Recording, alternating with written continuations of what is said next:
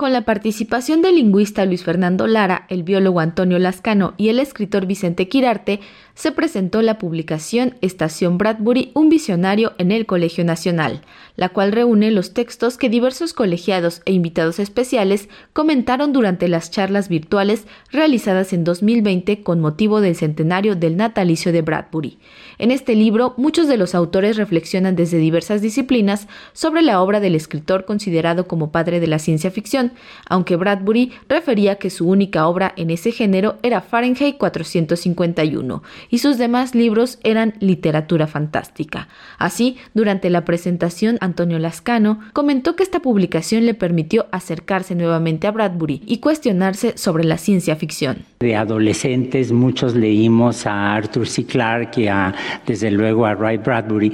Yo lo que hice fue una lectura política de la obra de Bradbury, teniendo en mente, sin embargo, algo que tengo que citarlo sin saber quién lo escribió, pero que me hicieron notar hace muy poco a propósito de esta presentación. Hay muchos padres para la ciencia ficción. Yo creo que es muy difícil rastrear el origen mismo de la ciencia ficción y curiosamente nunca vi a Julio Verne como un autor de ciencia ficción. Algunos dirían que es el padre de la ciencia ficción.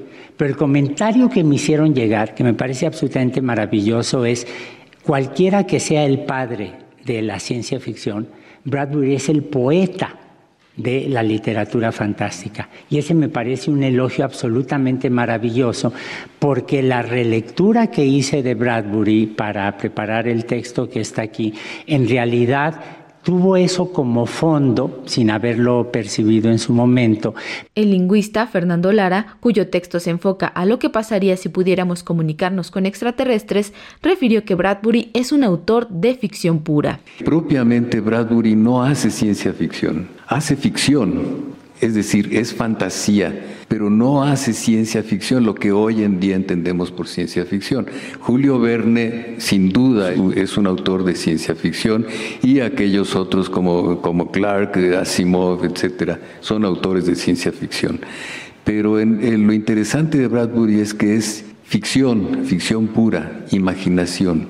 Hay que tomar en cuenta también que ahora lo que nos dan como ciencia ficción en la industria del entretenimiento no son más que una serie de, monstruos tecnológicos que tampoco tienen ya nada que ver con la ciencia. Estas son series pensadas para asustar, eso es todo. Por su parte, el poeta Vicente Quirarte destacó que Bradbury se formó en las bibliotecas públicas y supo crear grandes joyas. Bradbury sí fue un autor que llevó al terreno de la práctica lo que muchos se quedan a la mitad.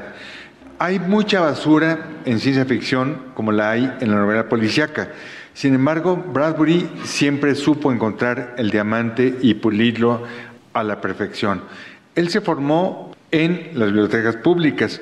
Lo que hay que retirar es que Bradbury nunca fue a la universidad. Él se nutrió en el cómic, en los cines y en la reca pública, que es lo asombroso. Para Radio Educación, Pani Gutiérrez.